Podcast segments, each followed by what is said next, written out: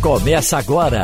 Opinião com qualidade e com gente que entende do assunto. Com Geraldo Freire, Romualdo de Souza, Wagner Gomes e jornalistas do Jornal do Comércio, deixando você bem informado.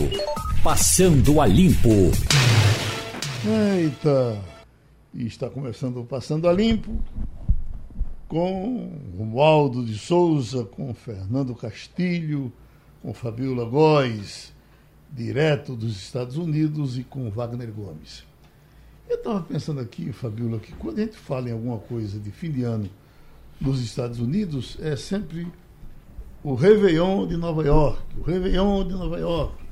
Como que no resto do país as coisas acontecessem normalmente, sem, sem esse, essa expectativa, essa coisa que mexe com o coração, como acontece no Brasil.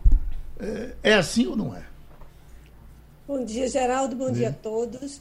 Não existe essa festividade toda como tem em Nova York, que é o grande marco. As televisões do mundo inteiro, mais de um bilhão de pessoas transmitem a, a contagem regressiva né, para o ano novo lá.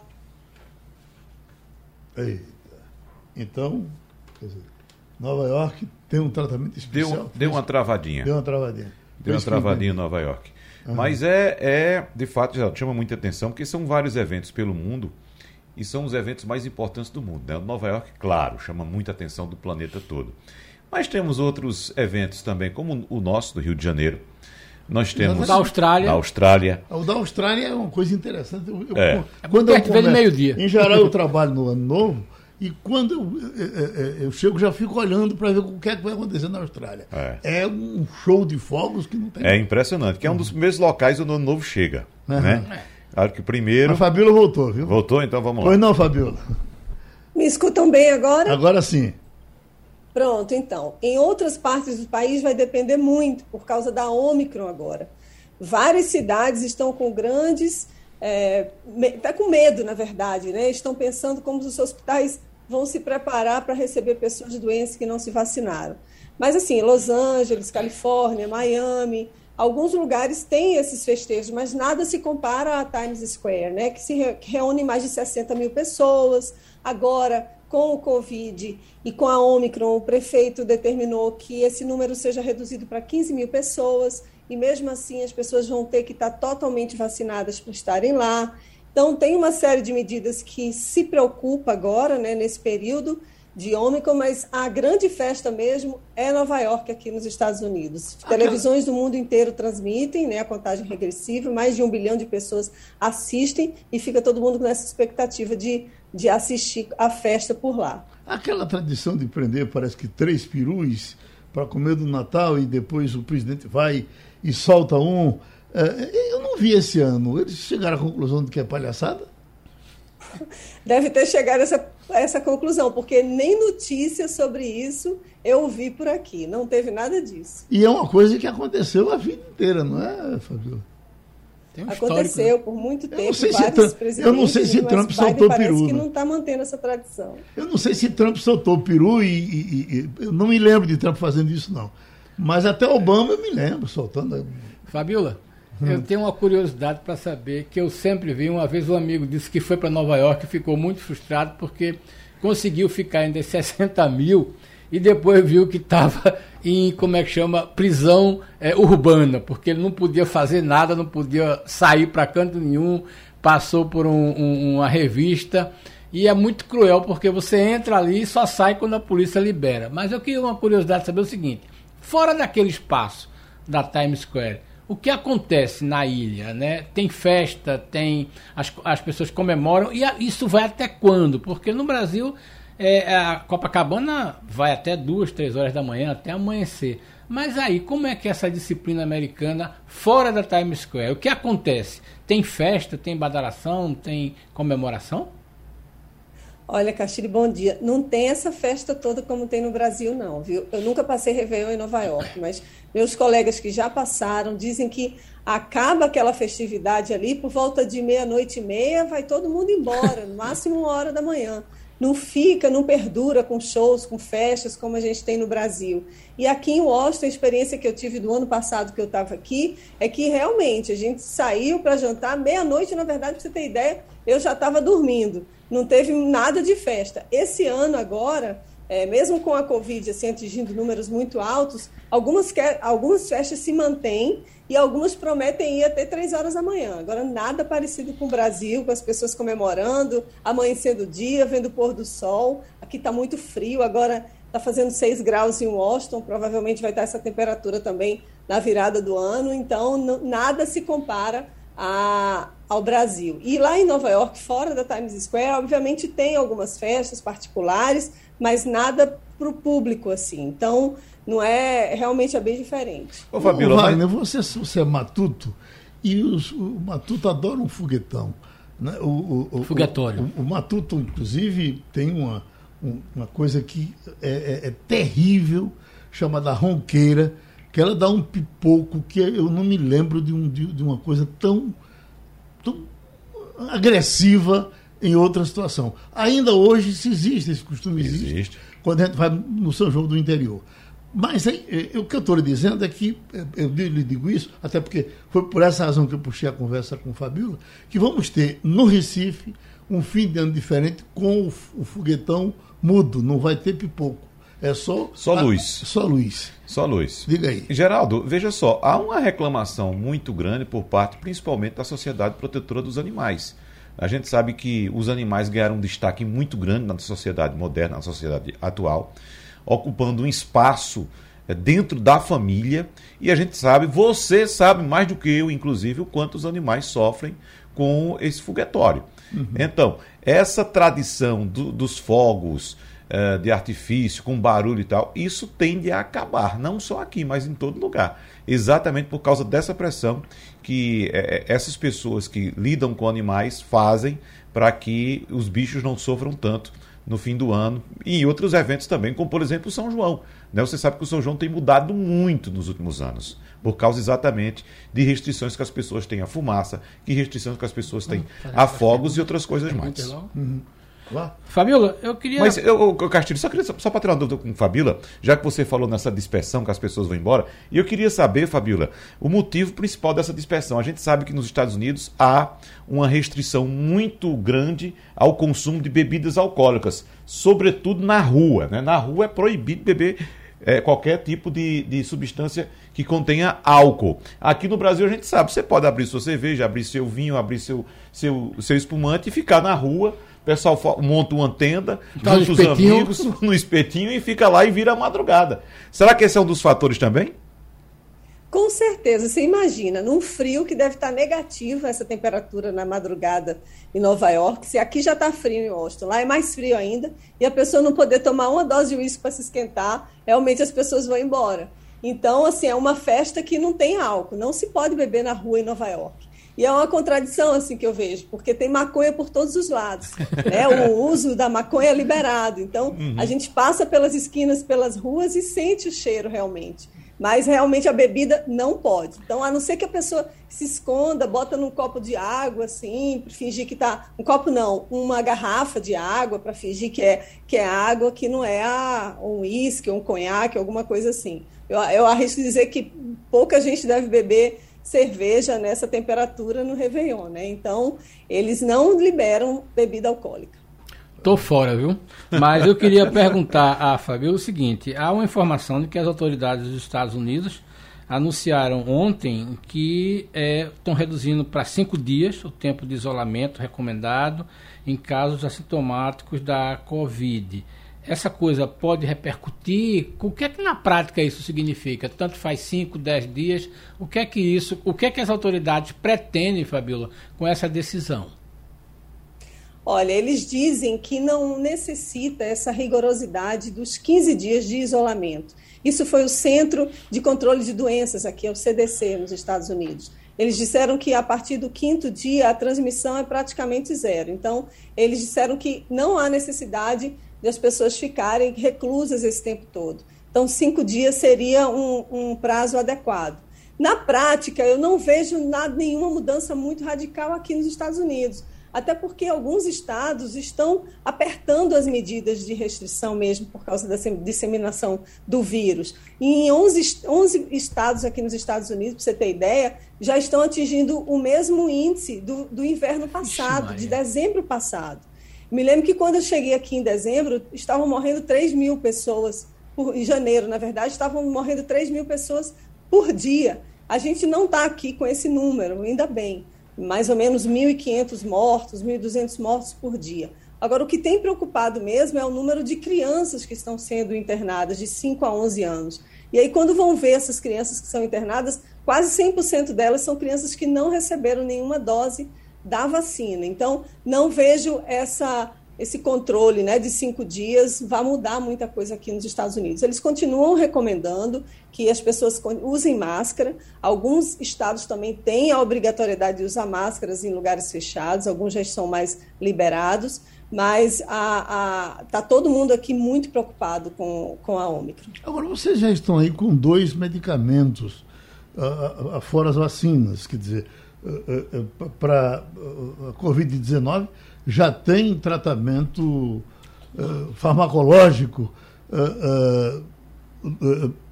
porque tem, dois, tem dois, dois comprimidos, me parece, um da Merck e outro do outro laboratório famoso. Está pegando aí, Fabíola? Já se compra isso na farmácia? Não, ainda não se compra na farmácia. Realmente são dois medicamentos. Um é o da Pfizer, que a eficácia é mais ou menos de 80%, e o da Merck, e a eficácia varia de 30% a 40%. Então, são dois medicamentos que foram já aprovados uhum. pelo FDA, que é tipo a Anvisa americana, e eles aguardam ainda a manipulação e o uso em massa. Ah, Mas sim. não se prevê isso antes de dois, três meses por aqui nos Estados Unidos. Tá certo. Romualdo? Bom dia. Fala-se, fala-se, um, um conceito vago, pelo menos por aqui pelo Brasil, dessa chamada fuga de cérebros que não há nenhuma novidade na humanidade, até porque a história da humanidade trata essa chamada fuga de cérebro ou fuga de pessoas, ou deslocamento de pessoas de diáspora. Os ciganos fizeram isso o tempo todo, o povo hebreu fez isso, os, os indígenas também fizeram suas movimentações, e aqui no Brasil a gente tem uma pequena movimentação do ponto de vista dos cientistas que tem pouco espaço num país como o Brasil e que não é de hoje, diga-se de passagem, já no passado, já na década de 90, na década de 80, no regime militar, também tinha essa falta de investimento na área científica. Então, há a chamada fuga de cérebros de cientistas, mas há a fuga, a, a, a, essa fuga de cérebros de mão de obra não especializada, como os eh, oriundos ali da região de Governador Valadares, em Minas Gerais. Ainda é um bom é, motivo deixar o Brasil e ir para os Estados Unidos? É, Romualdo, nessa questão de fuga de cérebro, é uma coisa que você fez me lembrar agora. Nós divulgamos essa notícia aqui essa semana, que uh, a China já bateu os Estados Unidos em ciência. Uh, Requisição de patentes, né? Então, quer dizer, uh, significa que a China vai ficando forte, cada, cada vez mais forte em tudo. Pois não, Fabiola? Bom dia, Romualdo. É isso mesmo. A fuga de cérebros existe, né? E em vários países. Agora, no Brasil, é assustadoramente como isso tem crescido. São mais de 4,2 milhões de brasileiros que estão que saíram do Brasil, que estão vivendo no exterior. Isso é um aumento de 122% em oito anos. E isso que preocupa também é a quantidade de jovens. Uma pesquisa é, recente pela FGV Social indicou que quase metade deles, os jovens, 47%, disse que deixaria o país se tivesse essa oportunidade. O que está acontecendo? Os brasileiros, os, os melhores estudantes, recebem é. bolsas de estudos para ficar no, no, estrangeiro, na Itália, que seja, na, no Canadá, nos Estados Unidos, na China. Eles desenvolvem pesquisas, chegam nesses locais, eles se destacam, porque o brasileiro realmente é muito criativo e muito trabalhador, e aí eles não voltam mais para o Brasil. Isso tem acontecido em vários lugares. Conheço várias pessoas. Eu conheço um cientista, um físico nuclear, por exemplo, que saiu do Brasil com 22 anos, da Paraíba, negro, foi embora para Londres, e aí volta para o Brasil, fica um tempo. Realmente ele passou no concurso em Itamaraty, hoje trabalha nessa área aqui na Embaixada de Washington. Mas se ele não tivesse passado, por exemplo, no concurso Itamaraty, ele poderia ter ficado para sempre. É um cara extremamente brilhante. Assim como ele, tem outros brasileiros que estão realmente fazendo muito sucesso no exterior. Então, é uma preocupação que o governo brasileiro deveria ter de manter esses jovens, porque, na verdade, a gente não tem um programa para a permanência desses jovens, desses cérebros é, é, extraordinários no Brasil, e aí eles acabam indo para outros países. Realmente é uma falta de perspectiva de futuro, expectativa de vida, mas há também a questão do medo, né? Aqueles que vivem em grandes cidades, por exemplo, Rio de Janeiro, têm medo de assalto, as famílias migram para Portugal, que é o lugar mais procurado pelos brasileiros hoje em dia, pela facilidade com a língua, né, e depois os Estados Unidos. Então, as famílias inteiras têm migrado para esses países, fugindo mesmo de, de, de, medo das grandes cidades, da violência, e a qualidade de vida melhor. Né? Porque, por exemplo, Portugal você tem uma escola pública muito boa, o sistema de saúde é muito bom, você não paga, você não tem as, os mesmos custos que se tem no Brasil. O imposto é bem mais baixo, então eles vivem de uma condição melhor. Quem vem aqui para os Estados Unidos, os cérebros, tudo bem, esses grandes cérebros, eles recebem bolsas, né, conseguem alguns incentivos. Aí tem aquelas outras pessoas que a gente tem falado muito aqui, que são pessoas que trabalham na área de serviço, que não tem tanta oportunidade, aí tem que ralar muito mais. Né? Pedimos a participação do professor, uh, do desembargador Francisco Queiroz. Por que, doutor Francisco, logo quando uh, estavam falando nessa coisa da delação premiada, parecia ser uma novidade importante para se enfrentar no mundo uh, da criminalidade, queria ser uma arma ótima para combater, e, e, era um sucesso e tal. Quando é agora sai uma notícia dizendo que os que fizeram delação estão sofrendo mais do que os que foram presos. Então, é, é isso que eu lhe pergunto, até porque parece que o senhor está fazendo um livro sobre delação premiada. Então a delação premiada se tornou um tiro, um, um tiro pela culatra? É, bom dia, Geraldo. Bom dia. É, bom dia a todos. Veja, é, realmente você faz um trabalho, já está bem adiantado sobre essa matéria. Porque a origem da delação premiada é de um instituto que vem dos Estados Unidos chamado plea bargaining. O plea bargaining lá é muito usado, porque até o sistema jurídico lá é diferente é um sistema do common law, e o, o membro do Ministério Público tem uma, uma atuação mais ampla e livre, pode chegar até a não denunciar, a, é, a, digamos assim, a amplitude para os acordos é muito grande.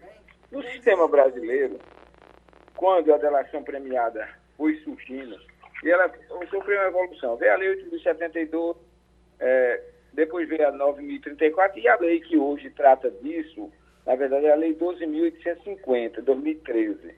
Era um instituto de pouca utilização. Digamos assim, a utilização ampla dessa figura ocorreu, sobretudo, com a Operação Lava Jato. As restrições que eu faço a isso, não em relação ao Instituto, ela é importante porque nós sabemos das dificuldades e das carências do Estado em relação a esses processos investigativos. E essa é a razão desse instrumento eu abro mão é, de punir total ou parcialmente em relação a um, digamos assim, a, a um peixe pequeno para tentar pegar a estrutura é, maior. Veja aquele caso do mafioso bem conhecido que veio para o Brasil e descobriu toda uma estrutura grande da máfia italiana. Essa é a finalidade. Eu penso que ela foi usada numa medida um pouco exagerada na Lava Jato, e o que é, no meu entender, grave ela foi usada em combinação com outros instrumentos que esses tiveram uma utilização um tanto quanto exagerada. Por exemplo, se utilizou muito da prisão preventiva. Aí você prende alguém e diz a alguém, oh, você pode ter uma chance de sair da prisão, você pode ter, é, de ter redução, você está numa situação muito difícil. É, talvez se você fizer uma delação, você possa ter uma situação melhorada. Isso, na verdade, imagine qualquer um de nós dentro de uma carceragem, ouvindo que eu estou numa situação muito difícil, eu possivelmente vou ficar muitos anos na cadeia, e se eu delatar, eu terei vantagens. É, isso, eu penso que essa combinação de instrumentos, ela foi utilizada de modo a criar constrangimentos. E houve vários constrangimentos assim na delação, na Lava Jato. Vou dar um exemplo, que não é exatamente sobre essa matéria. O ex-presidente Lula foi preso para ser conduzido para um interrogatório. Recorda, aquele caso do aeroporto. E aí alguém para e reflete. Ora, se eu sou um acusado e tenho direito a ficar em silêncio, eu não posso ser constrangido aí, levado, vou usar uma expressão chula, na marra, para chegar lá e dizer que não vou dizer nada. É constrangimento. Agora, aí vem a segunda etapa. E esse estudo que eu estou fazendo, ele começou a partir de uma, de uma indagação que duas pessoas me fizeram, porque eu me aposentei do tribunal, fiquei uns quatro anos advogando e depois assumi o registro de imóveis. É, foi um estudo que eu comecei a fazer a partir de casos concretos, onde alguém delatou, é, em função da delação teve uma perda patrimonial, teve restrições, etc e tal, e aqueles que foram por ele delatados terminaram sendo absolvidos. Ou ainda não sofreram sanção nenhuma. Aí ele olha e diz, mas eu, delatei, eu era apenas um menor, perdi patrimônio, eu, eu tive constrangimento e o outro não teve nada. É mais ou menos a linha daquele texto é, que você está falando, que saiu publicado agora. Eu penso que a delação premiada precisa de um grande aperfeiçoamento. Nós tivemos, a, a Lava Jato foi um exemplo de que, é, mesmo algo que começa com uma boa intenção, pode se desviar gravemente. Nós tivemos ali, no meu entender, situações muito abusivas é, no curso da Lava Jato. Aquela ideia de criar uma fundação com dinheiro arrecadado, que era para ser é, ressarcimento da União, e o Dallagnol queria formar uma fundação para ser gerida pelo Ministério Público. É, evidentemente que são os abusos naturais. Porque você imagina, a gente sempre tem a ideia, não, aquele que é tido como bandido é a pior das espécies. E o Ministério Público é composto de pessoas de uma integridade ímpar, capazes de fazer tudo pelo bem da sociedade. Não é assim. Nem juiz, nem Ministério Público, nem autoridade policial, nem ninguém está é, diga, imune a cometer erros. Todos somos seres humanos. Meu pai dizia, todos vêm do mesmo barro. Isso é verdade. Então, a, a delação premiada como está hoje, ela dá essa impressão e a impressão não. É, hoje tem uma vertente de fato mostrando que as pessoas que delataram, é, vamos usar uma expressão, se deram muito mal em, conter, em comparação com aqueles que não delataram e como o Supremo voltou ao seu curso normal, porque no auge da delação parecia que todas as instâncias da justiça estavam com aquela ânsia punitiva, mas depois as instâncias superiores foram acalmando, acalmando, acalmando, basta ver as mudanças de posição sobre é, prisão em segundo grau, sobre a questão de, de, da isenção ou não do, ministro, do juiz Sérgio Moro. Então, uma coisa teve um ímpeto muito grande e depois não teve mais. Se a gente lê sobre a Operação Mãos Limpas Italianas, é meio parecido. Na Operação Mãos Limpas Italianas houve uma carga muito grande em relação à área de corrupção que havia na esquerda, e havia, e quando seria o caso de redirecionar para outros segmentos da política, acalmou e não se fez mais nada.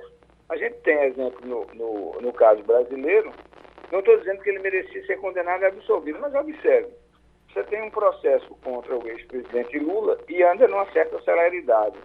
Você tem um processo é, contra o Aécio Neves e não consegue deslanchar. Por quê? Então a gente tem que ter cuidado com o judiciário e eu tenho que ter, a gente tem que ter cuidado com esse judiciário e o Ministério Público, que são instituições compostas de seres humanos como outros quaisquer, com qualidades e defeitos, e, portanto, a delação tem que ter muito cuidado com, em relação a ela, para evitar isso que a jornalista coloca e que ela tem razão, pelo que ela apresenta. Ela, não é porque dizer assim, olha, já que está sendo assim, vamos liberar todos que delataram, não, se delataram e o que delataram é verdade, deve, deve preservar o Instituto. Agora, tem que ver, e os outros, por que, é que não estão sendo punidos? É isso aí, Geraldo.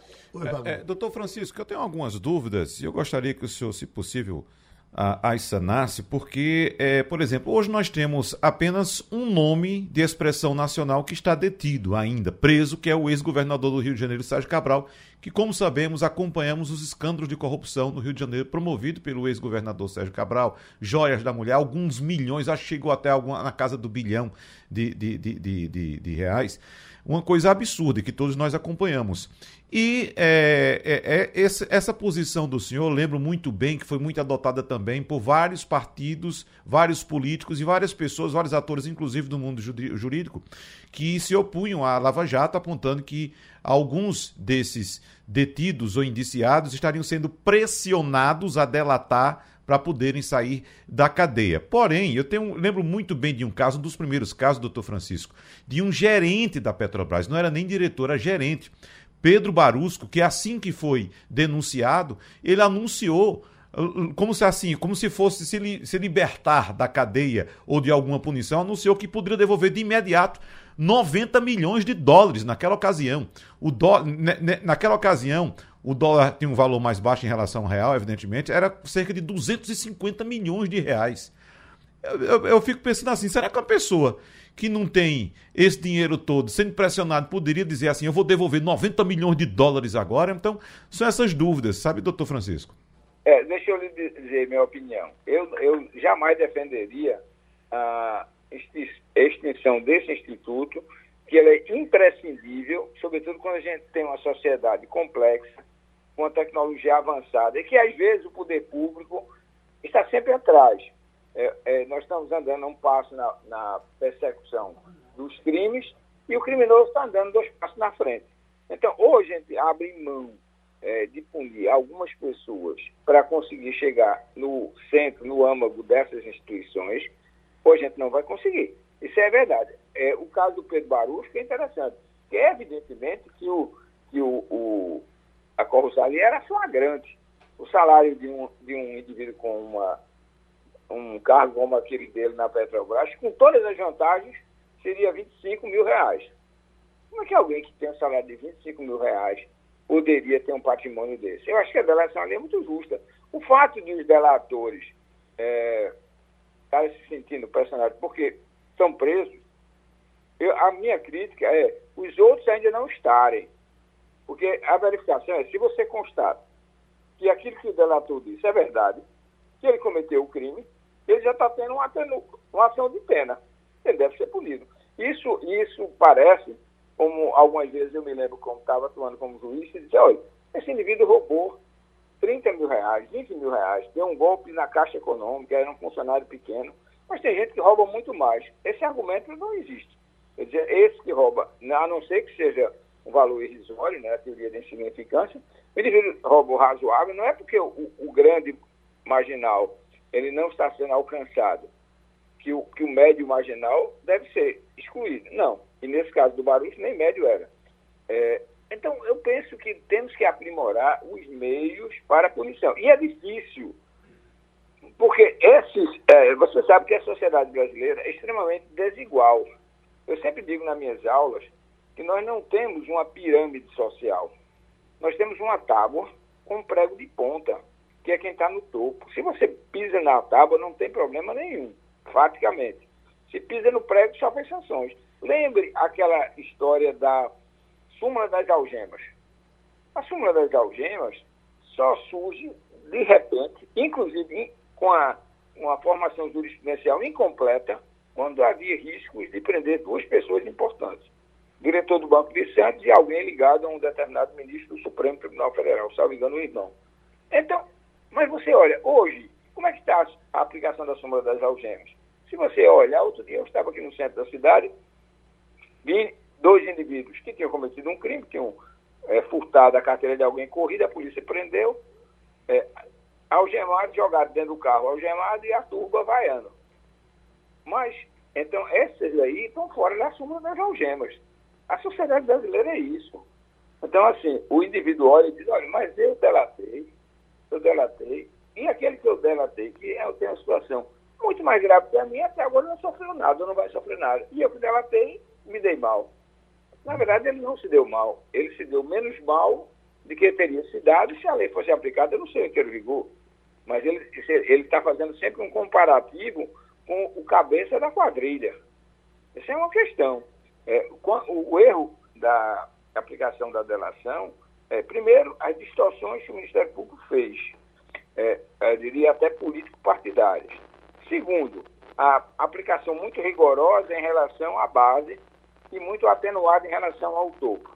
Eu, por exemplo, sou defensor da prisão em segundo grau. Em qualquer país civilizado do mundo, é, é, isso acontece. Eu tive experiência é, na minha atividade profissional de intercâmbio Estados Unidos, Inglaterra, Portugal. É, nos Estados Unidos, condenou no primeiro grau, o indivíduo é preso. E, se, e eu me lembro de uma, assistindo uma sessão de julgamento na, na Corte Federal lá em St. Louis, no Missouri, quando acabou, a juíza que estava presidindo, um colega nosso perguntou, e ele vai ser logo recolhido? E a presunção de inocência?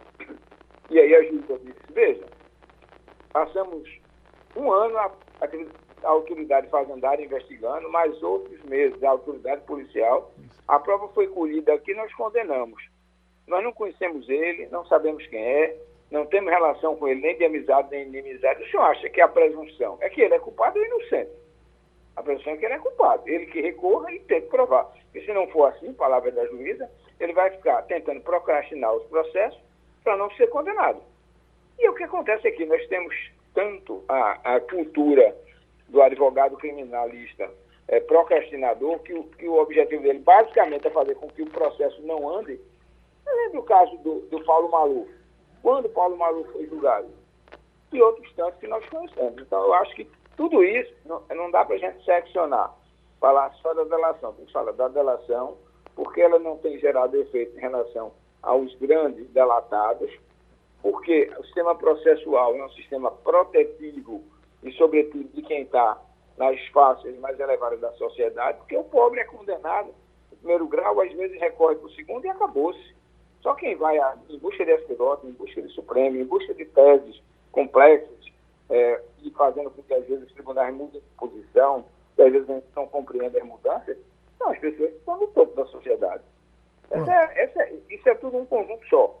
Não dá para falar só da relação sem falar da desigualdade social. Essa é a questão. Então o assunto continua grande e certamente não dá para a gente tratar dele no Passando a Limpo o, o, o suficiente. Certamente teremos um debate para falar desse assunto com mais tempo para todo mundo. A gente agradece essa participação do doutor Francisco. Nós pedimos e já agradecemos a presença de doutor Bruno Talento, que é diretor da TIM, para falar de 4G em Pernambuco e a expectativa da chegada do 5G. Vamos começar a conversa, Castilho? Vamos. Doutor Bruno, a curiosidade de consumidor, que eu acho que também deve ser dos meus colegas Romualdo e Fabiola, é o seguinte: quando é que esse serviço começa de fato? E também é, se vai ser mais barato ou a gente vai pagar mais caro. Até porque a festa no mercado é de vender aparelho 5G. Qual é o cenário que o senhor traça da, da, da, da 5G aqui em Pernambuco e, e, e, se ele vai ficar mais barato e se a gente tem esperança de, além de uma qualidade melhor, ter um serviço, no mínimo, mais barato, pelo menos igual? Bom dia a todos os ouvintes da Rádio Jornal. É, é um grande prazer para mim e para Tim poder é, vir hoje aqui falar com vocês, falar com os ouvintes e aqueles que estão nos assistindo pela internet. Eu, eu que sou filho de dois jornalistas, né? Fui, fui criado aí em redações de jornal. É, acho importantíssimo aí o papel que vocês estão é, exercendo para levar as informações, principalmente do 5G, para toda, para toda a população. Eu vim até conversando no, né, antes aqui da entrevista, né, falando que na época lá da redação tinha um equipamento enorme, né, que vinha com uns furinhos, né, e as informações vinham do interior através né, dessas, é, desses códigos. Né. Hoje, 30 anos depois, nós estamos aqui por videochamada, levando é, informação para toda, toda a população. Então, é um avanço muito grande da, da Telecom. Né? Através do 4G, nós estamos chegando com essa qualidade para boa parte da população. E a TIM, que se propôs né, há mais de um ano a cobrir todos os municípios do Brasil com o 4G, né, mais de 5.500 municípios no Brasil, nós já chegamos em 4.500. E hoje eu tenho o prazer de, de vir aqui falar com todo o estado de Pernambuco que nós chegamos a, a 100% dos municípios cobertos do estado de Pernambuco. Então, os 180 185 municípios hoje já contam com a tecnologia 4G.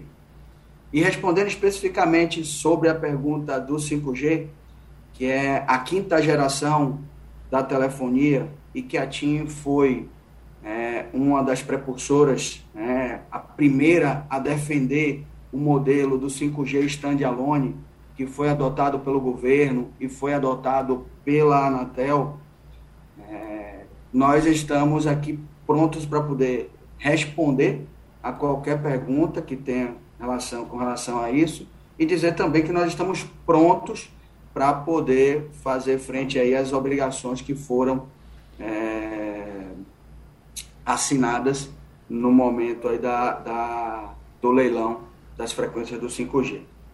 Especificamente em Pernambuco é, e na sua capital, a nossa expectativa é chegar com o 5G é, até julho, mas eu adianto que nós estamos preparados para poder fazer isso com uma brevidade, brevidade maior. Quando é, nós falamos de valores, né, essa foi a segunda, a segunda pergunta, está muito ligada com a nossa estratégia de lançamento do 5G. E eu vou é, é, tentar aqui falar um pouco, sem abrir toda a nossa estratégia industrial para esse, esse produto. Nós temos hoje uma tecnologia que é uma tecnologia diferenciada do que tem no mercado, né, no, no, no 4G, e do que é oferecido, que o nosso presidente chama do 5G do, de marketing, né, que é o 5G DSS. Então, se a gente tem um produto que é diferenciado do que se tem hoje no mercado, é como se fosse, por exemplo, um Uber, né? O Uber, a gente tem o Uber, Uber normal. Se você tem o Uber Black, você paga um pouco mais pelo, pelo serviço. Né? A princípio, a nossa, a nossa proposta é seguir um dos nossos valores, que, que é disponibilizar é, serviço para todos. Então, a TIM é uma empresa para todos. Então, posso adiantar que o 5G vai ser para todos. Escute, é, já apareceu denúncia de que algumas operadoras estavam vendendo 5G sem ter 5G ninguém tem, e, e, mesmo assim tinha promoção e venda. Eu, eu lhe pergunto de que forma a gente pode se defender contra algum excesso que alguma operadora queira fazer. Bem, é, o 5G que hoje é divulgado, ele não é o 5G puro, né? o 5G standalone, que, que é o que foi adotado pela Anatel e é, que vai ser disponibilizado pela TIM. O 5G que hoje é divulgado é o 5G DSS, que é um aprimoramento da rede 4G. Então, por isso é que eu, que eu falei logo na primeira pergunta que tudo vai depender do que nós vamos disponibilizar para o mercado. Se é esse 5G DSS que está sendo divulgado, propagado por aí, ele é um aprimoramento do 4G, então não tem custo adicional.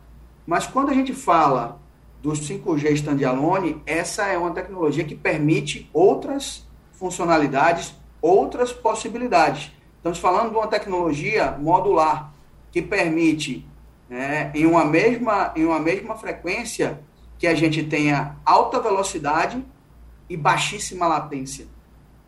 Então, abre espaço para indústrias, para mercados é, que nem foram criados. A gente está discutindo aqui o 5G, mas tem coisas e tem possibilidades que ainda nem foram criadas para essa tecnologia que a TIM vai disponibilizar em todos os estados, inicialmente nas capitais. Chamando Romualdo de Souza de Brasília.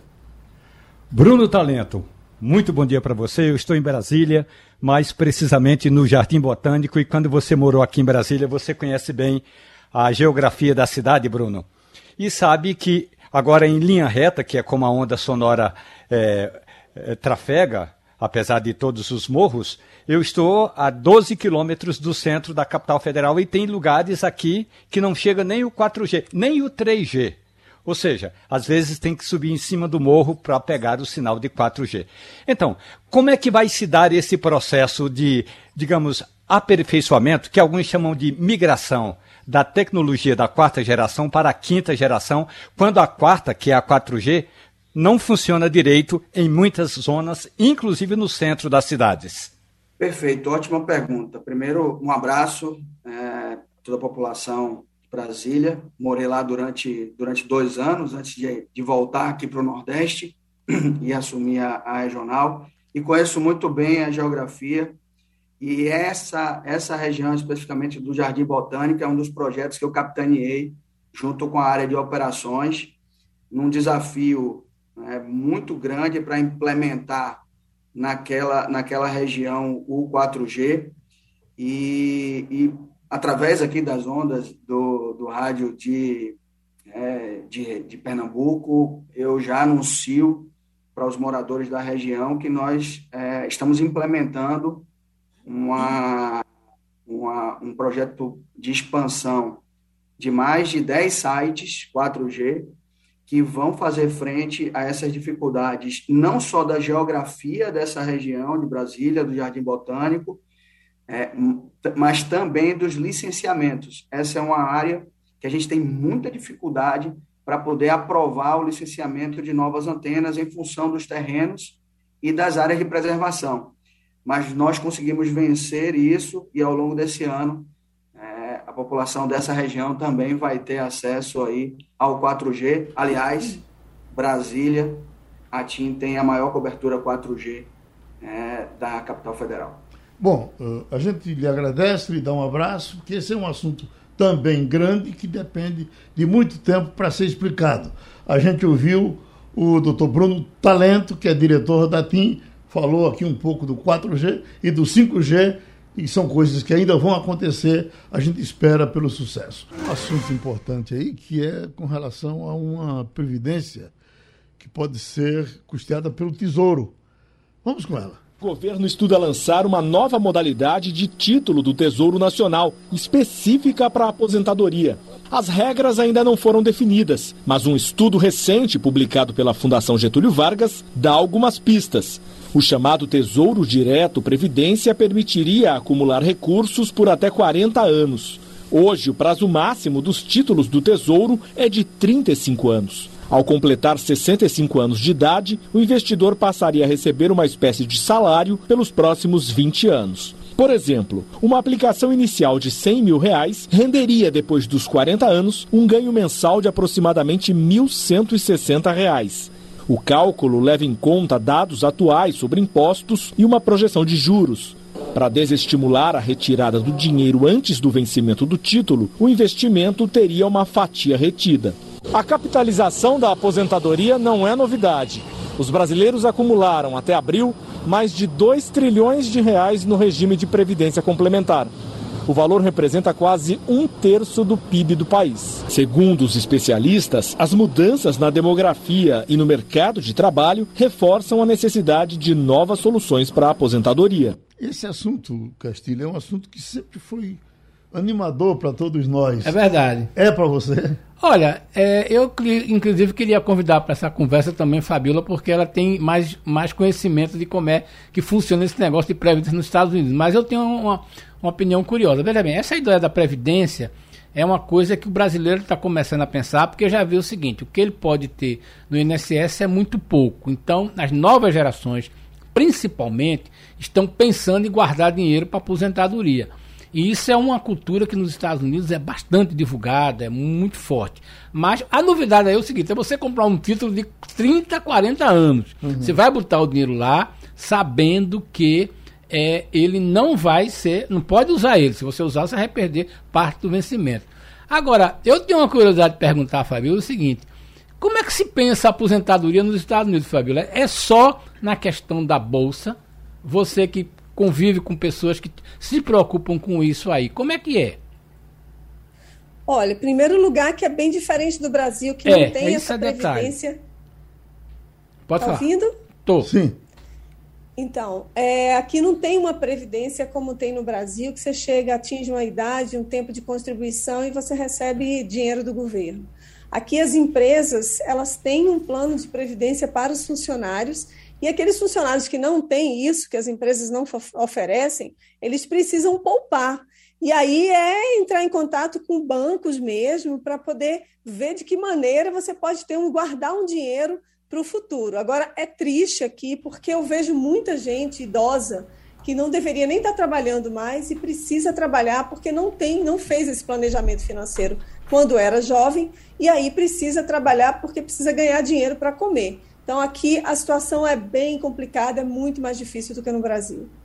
Tá vendo? Romualdo? É por isso que a educação financeira é tão importante como é importante a educação sexual, como é importante a educação sobre religiosidades e não sobre religião, como é importante como outra qualquer matéria. Portanto, essa história aí do Tesouro Direto não é nenhuma novidade, aliás, no passado já se falou muito aqui em Previdência Complementar. Lembremos-nos que quando a reforma última da Previdência chegou ao Congresso Nacional, o ministro Paulo Guedes tinha um projeto complementar uhum. da reforma da Previdência, que era exatamente da Previdência complementar. Mas aí o Brasil é um país capitalista que todo mundo quer viver como capitalista, mas na hora em que depende dos outros, quer ser um país socialista. Aí traz exemplos é, onde deu certo.